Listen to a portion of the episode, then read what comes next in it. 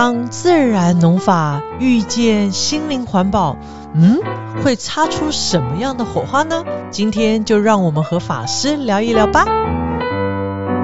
欢迎收听《无聊有聊》，我是主持人蔡敏妮咪咪。今天非常荣幸邀请到我们法鼓山副住持果祥法师，法师好，咪咪好，各位听众朋友大家好。刚刚在开始预录前哦，法师请我吃了一个就是法师自己耕种的这个枇杷，没有想到法师用自然农法呃栽种的这个枇杷的风味这么的独特，独独特在哪里？你说说看啊。哎，我记忆当中枇杷有有一种味道，就是追追耶，它就是有一种香气没有那么浓郁，然后它有点甜，但是我刚刚在吃呃这个枇杷的时候，发现了哎，它为什么甜有酸？然后汤那个有汤汁，很有水。对我们可能吃的呃枇杷质地，呃，可能有时候我觉得比较偏，我不会讲桑桑硬硬，但没有 QQ。给你冲啊嘿，那我在闻还没吃之前，我有闻了一下那个味道，哎，我觉得好浓郁的味道，有香味。嗯，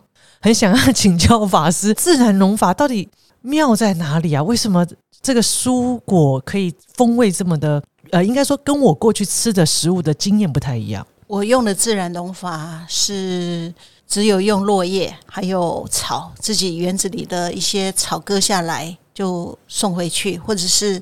你自己的一些藤蔓啦，或是菜的根啊、叶啊、茎啊送回去。这样子的养分怕还是很不够的话，就有收一些山上的落叶，就是这样而已。如果是有点疑虑的厨余，我是不敢放。嗯哼，那现在有很多人所谓的用自然农法耕种，他们喜欢用酵素做凤梨酵素啦，做什么其他酵素啦，或者是说呃再去买什么菌来加。嗯哼，这个我一概都没有用，所以就是用落叶呃来增加它的那个氮呃碳可能会比较多，那就用。草去调它的碳比，用落叶跟草去调它的碳氮，就是用这个方法是比较接近大自然的一种状况。那有一些甚至完全不理会它，对，就是有有时候需要套袋的话，你你套袋然后采收而已啦，甚至连浇水也也不需要。譬如说枇杷啦、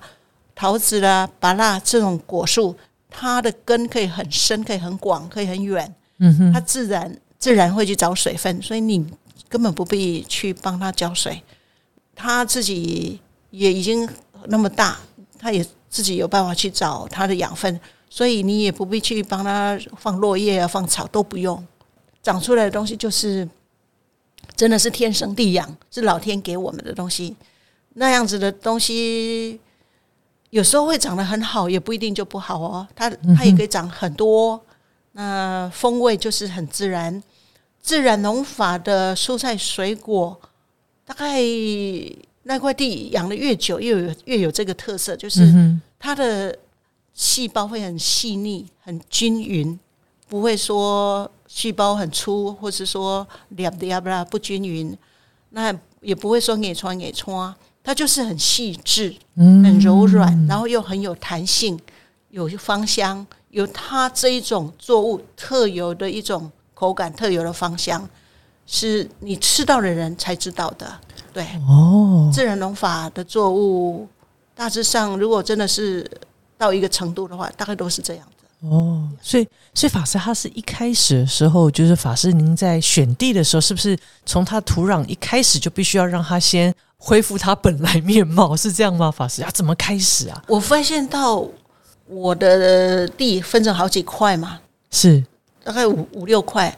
我刚开始只得到五平，慢慢慢慢扩展开来，那没有那么样的福气，就是说全部集中在一起，是分散成好几块，就在附近。嗯哼哼，在我手上越久的地，它长出来的作物的风味就越好。嗯，对，比如说像黄金树树，去年就很棒了，今年又比去年更棒，而且。其他东西也是一样，就是在我手上越久风味越好，而且越久越好种，因为我就是用这个手法嘛。那刚开始的得到这块地的时候，因为前面的人他下过了一些肥料啊，不管是有机肥啦、化肥啦，是打过的农药啊、除草剂啊什么，也许还有残留，是你就要慢慢、慢慢、慢慢让它净化，哦让它清除掉。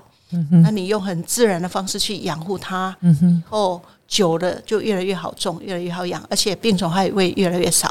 哦，真的就啊越来越好，是这样。哦，所以法师，因为一般我们呃在种一些蔬果或是就是栽种，最怕就是那种所谓的虫害，反而随着时间，你让它越回归自然，其实反而虫害比较不容易影响。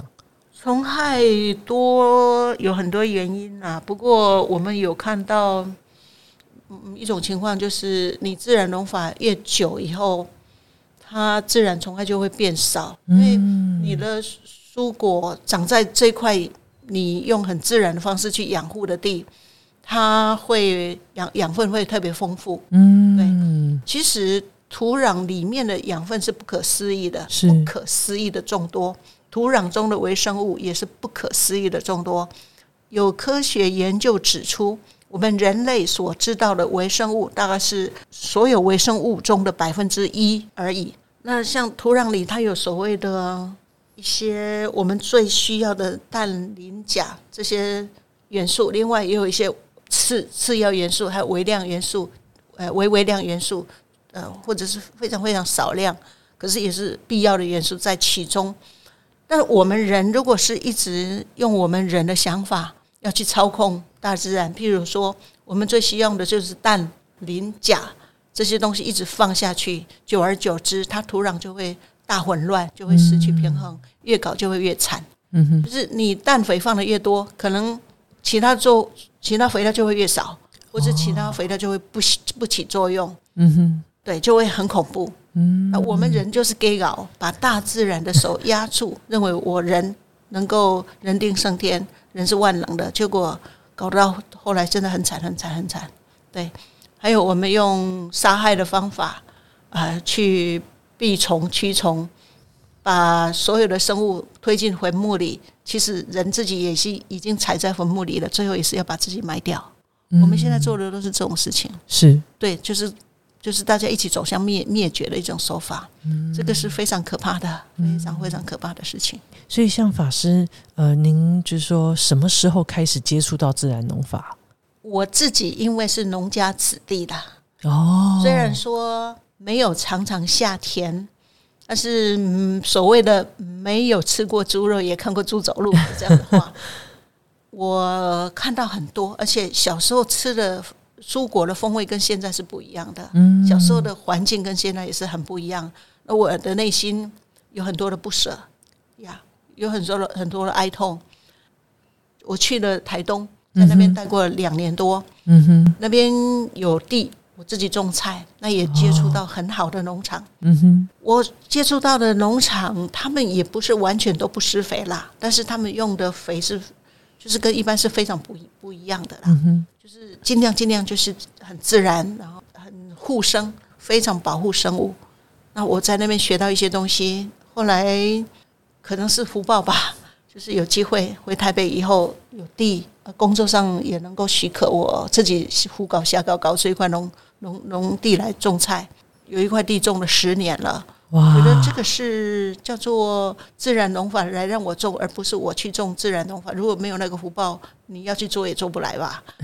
感恩。所以法师透过自然农法想传递些什么呢？法鼓山的创办人圣严师傅在世的时候，有提倡以心灵环保为核心主轴，而要从事生活环保、礼仪环保跟自然环保。嗯，其实自然环保是最不容易做的。自然环保中最核心的一环是农地的环保，因为农地是我们人类赖以生存最根本的依据所在，嗯哼，也是人类跟所有的其他众生互动最多的地方。我们人不太可能一直都在沙漠啊，在海洋里面生活嘛，或者到极度高的偏远的山上去嘛。那我们每一个人都要吃农地，就是我们的大自然，那里头有非常多的生物，就是仰赖这样的地方在生存。我们种菜的地方也是他们的餐厅，也是是他们的家园，是他们的生存的依据。那我们如果能够好好去照顾农地，就是跟所有的生物共生、共存、共荣，大家互相祝福、互互相成就，我们得到好的食物，而也能够照顾到所有的众生。我觉得这是非常重要的。可是我们现在所用的一些务农的手法，觉得好像都跟这个距离很远。嗯，这是我非常关怀的，因为我有这个农家子弟的背景。是，那加上我后来学了佛，呃，当了出家人，觉得这个区块要琢磨，是我算是相当幸运，真的能够走进来，就是实际用心灵环保、自然农法去耕耘，不管是种稻米。或者是果菜，我觉得都可以用得上，就是用佛教的哲学架构作为它背后的指导原则去务农，我觉得是很重要的。那法师可不可以多谈谈这中间法师的体会是什么？佛教最核心的、最与世间的知识、学问或是其他宗教不同的一个特殊的哲学，就在缘起。那缘起是。不可思议的任何一种现象的存在，它的背后都是包含着无量无数的不可思议的因素而存在的，而且它是不断的变化的。不管是生理现象、心理现象、自然现象，都是这样子。以农地来讲，我们之所以能够生产出作物来，就是土壤里的养分是不可思议的多，土壤里的生物，不管是我们看得到的。或是我们眼睛看不到的微生物，也都是不可思议的多的。还有整个大自然中的气候因素啦，呃，空气中的一些养分种种，我们应该去尊重它。对他们都有参与。那怎么样用最最自然的方式，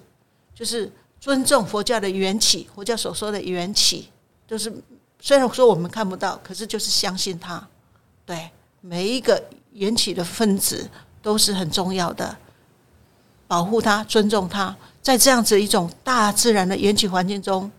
去种出蔬果来，去喂养一切的生物，跟所有的众生共生、共存、共荣。他们参与，他们有他们的贡献，而我们也参与，而我们也得到我们所要的。佛教还有一个观念哈，这是在《华严经》常常说的，在其他经中也是有这个，也是佛教的思想，就是戒子纳须弥。须弥那戒指，戒指就是非常非常小的小东西嘛，哈。那须弥山是非常非常大的东西，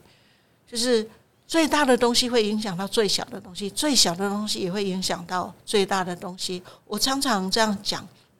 如果是说把一个眼睛看不到的微生物就看成是戒指，那把人看成须弥来说，一只眼睛看不到的微生物。他的幸福、健康、快乐与否，他就会影响到人的幸福、健康、快乐。那所谓的“一即一切，一切即一”，就是一跟所有的一切都有关系的，所有的一切也都跟一有关的。这个都是非非常重要的佛教的缘起环环相扣而互相都有影响的观念。这个就是心灵环保、自然农法，跟一般所说的自然农法、有机农法不一样的地方，就是真的要尊重佛教这样子的一种缘起观，要把它彻底的用在农法上。嗯，那在实践上面来讲，法师这十年来应该也接触了不少农友哈。呃，实物经验上，法师是不是可以跟我们多分享一点点？我发现到台湾有很多做自然农法的人，他们。本身是有宗教信仰的，特别是有一些我很好的农夫朋友，他们做自然农法，哎，刚好也都是佛教徒，就是真的很踏实，跟我的理念很接近。那有一个马先生，他是不是佛教徒？我没有办法完全确定。他给我的印象是，他本来是在科技公司上班嘛，那后来就是因为接触到一些环保的议题。觉得他想要在农地这个区块从事环保，他就走上比较是自然农法这个区块，抱着决心，但是不知道前景会如何这样的心态。但是我去年去看他，大概是相隔已经也八九年吧，我发现到他这个人整个变了，就是非常的欢喜，非常的开朗，也可以是说满面笑容，笑容可掬。看，你就觉得他打从内心，他整个人就是跟他所做的事情哈，那种香气度哈是百分百的。就是嗯他觉得他走这一条路是很对的、很正确的。他不是赚很多钱呐、他的收入是不如一般人家那种惯性或者一般的有机农夫的。可是我觉得他从这里面哦，真的印证了他的想法，他这这样子的一种啊、做法是很正确的。所以，所以那种满足度，那个是任何东西都买不到的，你再多的钱也是买不到。它的作物的风味真的是很棒的，不管是蔬菜啊、水果、芋头啊什么，就是很很柔软、很细密、很均匀，那风味很独特，都有一股他自己这种作物才可能有那种非常独特的芳香。我曾经吃过它一颗芭拉，我就说天哪，这种芭拉怎么可能在这个地球世界会有？哇吃果只因天上有，人哇间难为几回尝，难得几回尝啊！那种有点吃起来带一点点话梅的味道，新鲜的芭乐我，刚采下来的哦，它非常的甜，然后又酸，然后又带一点涩，哇然后，香的不得了，那个香味无法形容，我真的太惊艳了。哇！哎，所以法师这十年，呃，应该结识了不少农友。那大家会不会互相交流彼此的这些做法？我认为走自然农法的路途的农友互相交流是非常重要的。嗯哼哼哼，你去看人家做出什么什么成果来，或者是有什么转变，他有什么提升，或者是去跟他请益，有些什么手法，是我觉得这个对自己信心的建立，还有务农方式的提升，就是观念的突破来讲，都是非常非常重要。是对是过去是一方面也是去关怀啦，是比如说，像我一个出家人，我去农地，我是去取经去学习。可是，在某一些人，他们会觉得我是来给他们鼓励，嗯来关怀他们，也给他们很大的力量。为什么有这么多的人或者这么多的农友哦，愿意哦将他的生命奉献在这样子的一个农法上？必然自然农法一定有它呃可贵之处哦。刚刚法师聊到说，光是这个透过这个马先生的深入自然农法的过程里，其实不是不只是他的作物呃甘甜或者说独特之外，我相信对他整个生命都有带来很大的影响。应该说，让自己的生命跟这块土地一起呼吸，一起去感受它，回归那个最自然这个脉动哦。马先生那一块地，我去年去看，发现到他的昆虫很多，然后本来有一条蛇，结果被人家杀了，哦他觉得很心痛。蛇被杀了，又把它就常常被老鼠咬得很厉害。嗯，然后它的草是非常的多，杂草是非常的多，是它就是很自然的一个环境，甚至我都走不进去 它的果园里。可是它那个那个枣子蜜枣，哇，好大哦，而且风味好棒哦，哇，不得了，真的很大，很大嗯嗯颗。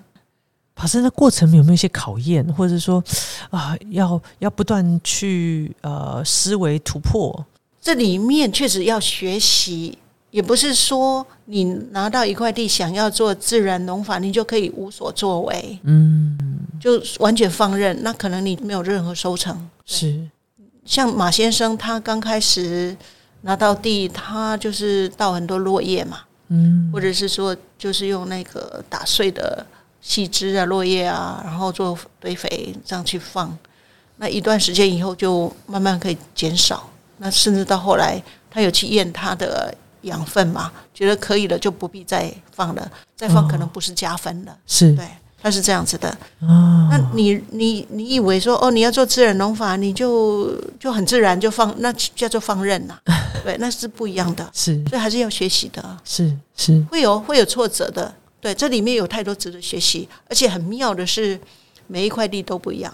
也也许相差只有只有几米地就不一样了，哦，几公尺，那个种植法就不一样，地是的那个情况就是很不一样。嗯，确实，农农业需要学习的相当多。是是是，所以不是只是一块地，呵 这个杂草放放、落叶放放就能够 种植呃这些蔬果，它还是有一些方法的。嗯，是有一些方法，是没有错，嗯务农是有一些方法的。是像我自己在教农法班，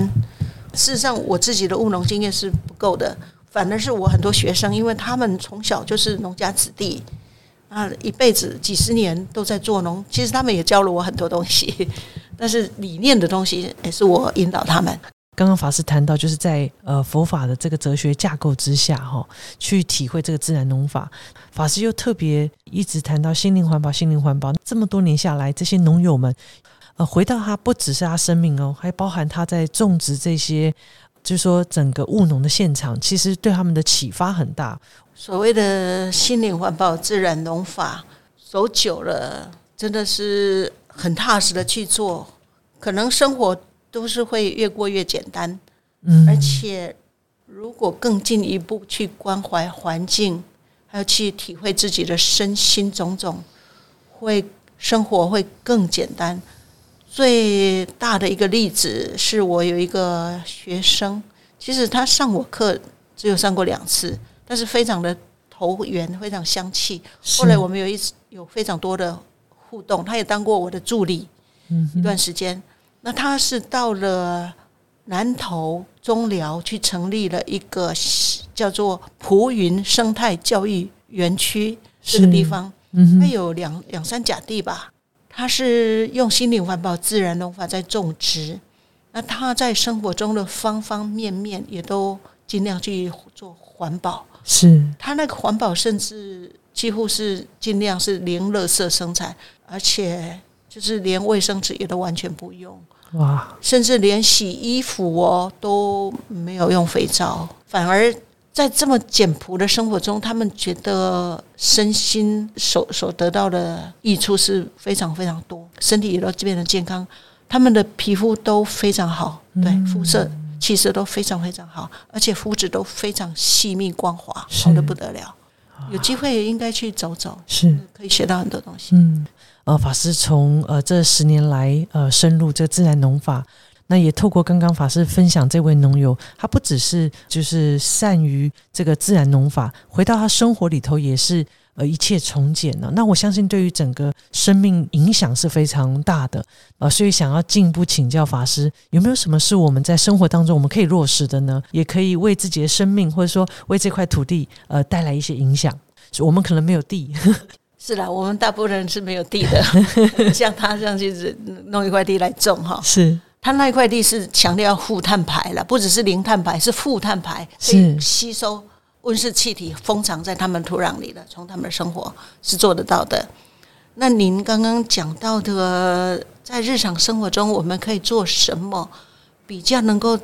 保护我们的环境？这真的又扣回到佛教所说的少欲。知足，这就是心灵环保嘛，哈！普云生态教育园区的主人黄福军他们一家所用的东西，大部分都是二手的或者三手的。手机坏了，就是看有没有人有二手、三手手机给他们啦，或者是要脚踏车啊、摩托车，有的是找二手、三手啦。衣服也是啊，嗯，当然学校小孩的制服也是尽量是找二手、三手的。对，鞋子也是啊，什么都是尽量这样用二手、三手。这个跟我。有一年到了泰国去攀攀农场看的情况，倒真的有点像攀攀农场那个主人啤酒，他也是啊，什么东西都用二手的，嗯，对，衣服根本用不完嘛，一大堆的旧衣服穿的都还很好，也不必讲着什么漂亮啊，对啊，衣服都可以一件就可以穿很久嘛，我觉得这个是对的。但是这个跟一般的商业社会的消费习惯又相违背，是 对。但是真正要对这个环境、对地球永续经营有大帮助，我认为佛教所说的“少欲知足、淡泊”是对的。这就是佛教讲的，这也是心灵环保嘛，哈。是对，真正真正这样理念能够推广下去，其实人是会更幸福、更快乐。所以这个地球的保护，那力量当然是大太多、太多、太多了。是。就像法师讲的，我们要少欲知足、淡泊。当然，法师因为自然农法，我想这一群农友们这么用心，我们是不是也可以用我们实际的行动来支持他们？在我们消费行为上，是不是也可以做一些改变呢？这个区块，当然，如果消费者愿意用心，是非常好的。只是大家可能要眼睛张大，知识也要多一点，是因为有机。农业这个区块是非常混乱的一个区块。所谓的自然农法，呃自然蔬果这个区块也是非常混乱的一个区块。是，所以有人开玩笑说，有机就是有机可乘的意思。嗯我觉得有它的道理啦。嗯，那现在所谓很多的温室有机啦，呃，高科技有机啦，我认为很多都是逃逃坑落堑的一种农法。你想要避开一个坑，结果跳入一个更大的坑去了。嗯，其实对环境的破坏，对整个呃农人呢，或者是说消费者的伤害，那个都大很多很多。是，对是，那当有机很受大家敬重的时候，有很多人他用很多很不好的呃肥料啦，或者是说很毒的农药啊、杀草剂啊，那他也用过有机肥啊，他就说我这是有机的，这是有机的。那当自然农法受人家敬重的、受人家相信的时候，也是一样啊。就很多人就说我这是自然农法，其实它背后的手法是很不堪的，对环境的破坏、对农人、对消费者都是非常不好的。嗯，所以这都需要有些知识的啦。那当然，水耕也有很多种啦。那我个人比较推崇的农法，就是在大自然中的，不是说温室中的气体中，就是跟所有的生物是合而为一的，跟整个大土壤的环境、土壤的环境跟整个呃空间的环境是合而为一的。我最崇尚的是这样子的一种自然农法。那这个想法可能对有些人来讲很高调，以现在这么样的一个混乱的一个环境下，大概很少很少人愿意去这样子做，也觉得这可能有很多要讨论。不过我是觉得像台湾这样子环境是应该比较好做的。那如果说冰天雪地那种地方，因为真的就是你不用设施，你不盖房子，不用卵是，根本就没有办法生产，那是另当别论。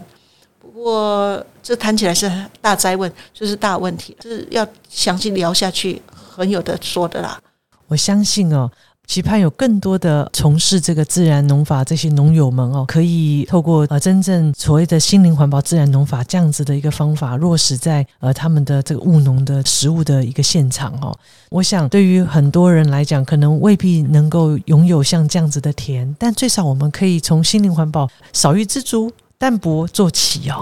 我们自己也要对我们自己的消费行为负起责任。当我们要更深入的了解，不是只是别人说啊，我们就听，而是我们诶应该要亲身的去吃吃诶这些自然农法耕种的这些很棒的食物，或者说亲自走到自然农法这样子的一个场域里头，真正去了解，我们就能够有更充分的。呃，认识知识之外呢，当然也就会使我们更知道如何呃，透过我们实际的生活或是消费里头来守护这么棒的土地哦。今天呢，非常感谢果香法师，透过法师的亲身的这个务农经验呢，带出了心灵环保自然农法这么棒的一个呃，不是只是农法哦，而是呃，在心理上我们也要耕种我们自己内心里头这块农地。再次感谢果香法师，谢谢法师。感谢咪咪菩萨邀请我上节目，也感谢各位听众朋友的收听，拜拜。拜拜。